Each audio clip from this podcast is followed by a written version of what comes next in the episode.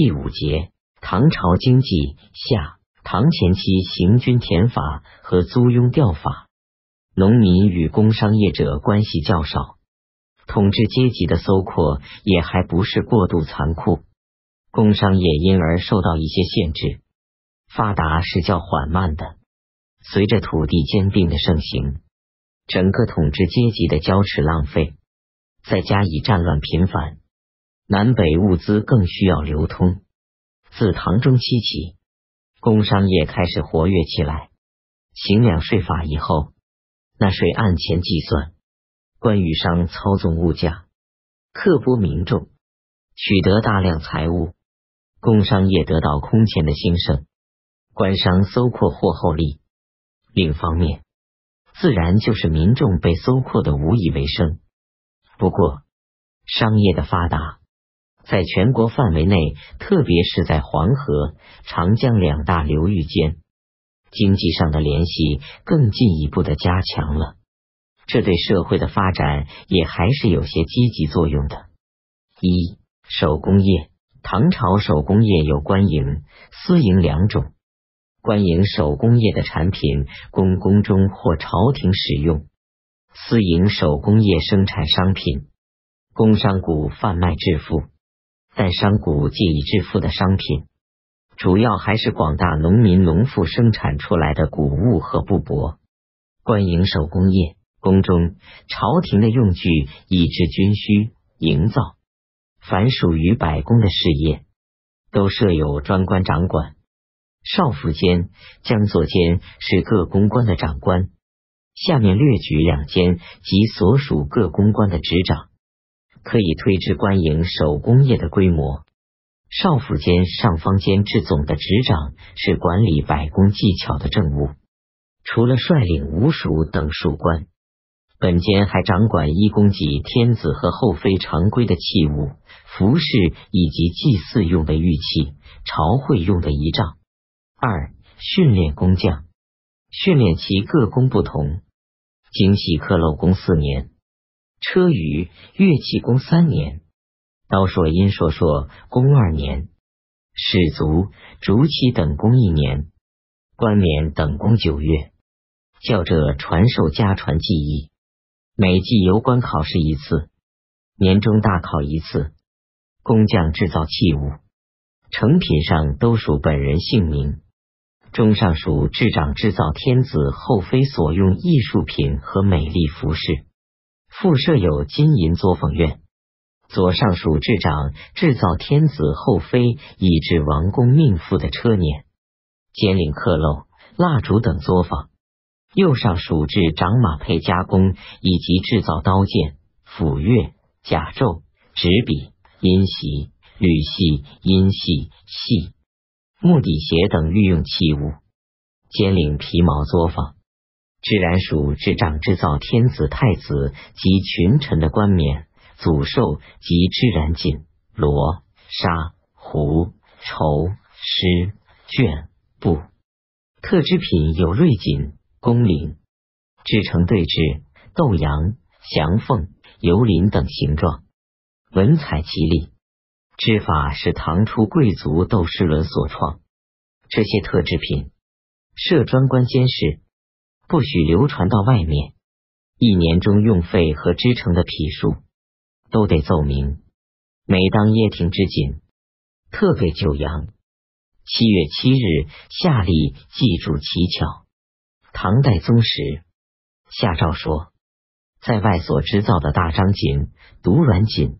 瑞锦等并一尽断，一领锦花纹织成盘龙、对凤、麒麟、狮子、天马、辟邪、孔雀、仙鹤、芝草、万字、双圣及枪样文字、范字等也应尽断。照诏书所说，瑞锦工绫的织法也流传在外面，并且花样繁多，技巧不比那座差。自然属所领作坊有领锦房巧儿三百六十五人，内座使灵将八十三人，掖庭灵将一百五十人，内座巧儿四十二人。杨贵妃得宠，专为贵妃院做工的织工绣工多至七百人。其中自然有很多织锦巧儿。长以属制长熔铸金、银、铜、铁，造成器物。兼领图式琉璃、玉等作坊。将作监制总的执掌是管理土木工匠的政务，类似建筑工程师的高级匠人称为长上匠，周出钱雇用，因而也称为名资匠。名额有二百六十人。柳宗元作《子人传》，说十余官府，无受禄三倍，坐于私家，无收其之太半，就是这种掌上将。将作监率领下的各官有左校署至掌木工，工事有定制，凡官修的公事都归左校署承办。右校署制掌土工。杨贵妃的二子国国夫人造新地宅，中堂造成后，赵公屋曼，工价二百万二千民，工匠要求特赏自己的技艺，国国夫人赏红罗五百段，工匠一看也不看，说请取蚂蚁蜥蜴若干，放在堂中，过些时查点，如果短少一个。连工价也不敢要，大建筑物不许有蚂蚁容身的危系，自然是很高的技艺。中校署制掌州车工，贞观署制掌石工陶工，雕刻石人、石兽，并制造碑柱、碾位及屏风，又制造各种名器。军器监制长制造弩与甲，有弩房、甲房。据唐六典说。少府监有将一万九千八百五十人，将作监有将一万五千人。两监挑选有技能的工匠，在原著州县专利户籍，按番到两监服役，称为短番将。也有在家为官府做工，不必上番的工匠。王建之锦曲说：“大女身为织锦户，名在县家共进部，一匹千金亦不卖。”现日未成官礼怪，按现日缴纳之物，大概是对待女将的一种办法。如工程不多，工匠无需上番，或两间合雇其他工匠，都得由工匠户出钱交给两间。技艺最高的工匠称为巧手，选入两间所属各属供职，称为宫内。被选后不得拿钱推辞。宫内工匠有缺额。先补巧手的子弟，何故的助将中，如有巧手，可补为正宫。两间工匠从全国工匠中选拔出来，尤其是宫内的工匠，选拔的更精。皇帝和大贵族需要的工艺品，两间能够全部供给。两间是手工业的精华所在，虽然对民众生活毫无益处，但制成的物品。足以代表当时手工业技巧已经达到的最高水平。少府间最重要的业务是织刃，江作间最重要的业务是建筑。下面举一些例，说明当时技艺上的成就。唐中宗爱女安乐公主有上方织成的毛裙两条，料用百鸟毛，正看是一色，倒看又是一色。白昼看是一色，灯影下看又是一色。百鸟形状都显现在裙上，每条值钱一千民。又令上方取百兽毛织成尖，阴尖尖，安殿面成百兽形状。自安乐公主做毛裙，贵官家里妇女多是织工纺织。南方奇禽异兽被猎获，几乎绝了种。武则天在洛阳用铜铁铸天书，高一百零五尺，径十二尺，八面各径五尺，下有铁山，周一百七十尺，用铜制盘龙、麒麟萦绕铁山。天书上至腾云乘鹿盘，近三丈，四龙直立捧火珠，高一丈。工匠毛婆罗造模，又铸九州鼎。玉州鼎高一丈八尺，渝州鼎各高一丈四尺。顶上图画山川物产，共用铜五十六万七百余斤。又铸十二时神、子鼠、丑牛等十二只，各高一丈。武则天在洛阳造明堂，高二百九十四尺，方三百尺。明堂凡三层，上层做圆盖形，用九龙捧圆盖，顶上置以涂金的铁凤，高一丈。堂中有十围的大木，上通顶，作为明堂的总柱。各种结构都以大木为根本，又在明堂北造天堂，高五级，到第三级便可俯视明堂，上列三立，说明之人野柱建筑在技艺方面有很高的造诣。少府监属官有铸钱监，分散在产铜地区，是一种重要的官营手工业。六二一年，唐高祖武德四年，铸开元通宝钱，直径八分，重二铢四类，积石钱重一两，轻重大小最为合宜。隋文帝时铸五铢钱，时重五铢，与汉五铢钱重量相同，形状也相似，故言五日之路说，今之五铢，亦大抵皆随物也。隋五铢钱一千重五千铢，二十四铢为两，五千铢得十三斤，又三分之一两。隋一斤等于古三斤，古十三斤有余等于隋四斤五两。每一五铢钱重六分九厘余。唐开元通宝钱重二铢四累，十累为一铢。这里所说一铢一类，等于古三铢三类。二铢四类等于古七铢二类，比汉隋五铢钱加重二铢二类。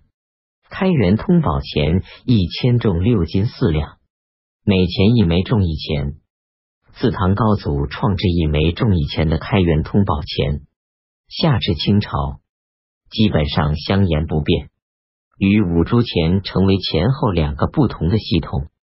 全国铸钱炉最多时，天宝有九十九处，每炉每年铸开元通宝钱三千三百名。全国每年铸钱三十二万七千名。唐肃宗铸钱元重宝钱一民重十斤，以一当开元通宝钱时，又铸一种乾元重宝钱一民重十二斤，以一当开元通宝钱五十。钱法紊乱。物价腾涌，米斗价值钱七千，平民大批饿死。唐代宗时，两种钱元钱罢废，专用开元通宝钱。一直到唐王，铸钱要有技艺，官出重价木工匠。天宝年间，每一炉用工匠和丁役共三十人，用原料铜二万一千二百斤，蜡三千七百斤，锡五百斤。每千钱工本值七百五十文，足见铸钱盈利是朝廷很大的一宗收入。私营手工业，唐朝私营手工业比以前朝代都有显著的发展。南方手工业特别显出它的重要地位，南北技艺交流，推动整个手工业前进。七四三年，天宝二年，围歼银产水到望春楼下。击城广运坛，唐玄宗登楼看新坛，围歼巨江，怀漕船数百艘，使一个官员坐第一船座号头，口唱德宝歌，船上有盛装美女一百人和歌，古笛及外国音乐齐奏。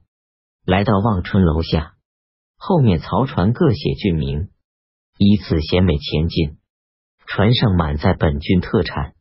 如广陵郡治所在今江苏扬州市，船在锦、镜、铜器、海味；丹阳郡江苏镇江市，船在京口灵山段；晋陵郡江苏常州市，船在折造官端灵秀；会稽郡浙江绍兴市，船在铜器、罗、吴陵、江沙；南海郡广东广州市，船在玳瑁、珍珠、象牙。沉香，豫章郡江西南昌市传载名词：酒器、茶釜、茶当、茶碗。宣城郡安徽宣城县传载空青石、纸、笔、黄连。始安郡广西壮族自治区桂林市传载交葛、然、阴南南、蛇胆、翡翠。吴郡江苏苏州市传载方丈陵。曹船来自数十郡。驾船人都南方装束，戴大笠子，着宽袖衫、草鞋。曹船排列在楼下，京城百姓从来没有见过船尾，看如林的桅杆看呆了。桅间奏上诸郡清货，府县乐队和教坊、宫中乐队相次奏乐。唐玄宗大喜。这是一次盛大动人的南方手工业品和特产的水上展览会。这里只记载几个郡的手工业品和特产，想见其余各郡产品种类也不少。例如纸，据唐六典所载，有一州的大小黄白马纸，杭、雾、至金华，浙江金华、渠至新安。浙江衢县、越等州的上系黄白壮纸，均州至武当、湖北均县北的大拇指，宣、衢等州的暗纸，蒲州的细薄白纸，围间现清货。指宣城郡、宣州有纸。唐六典则有许多州产名纸，以此为例，说明全国各州都有好产品。南方诸州产品更多。七三七年，唐玄宗令各州租税改用土物送京城。七四八年，又令各州租税变为清货送京城。土物及清货，足见朝廷对清货有很大的需要。李照国师不说，天下通用的物品多得不可计数，如丝布做衣，麻布做囊。毡座盖，隔座带。内丘河北内丘县白瓷瓯，端西广东德庆县紫石堰，天下人都通用。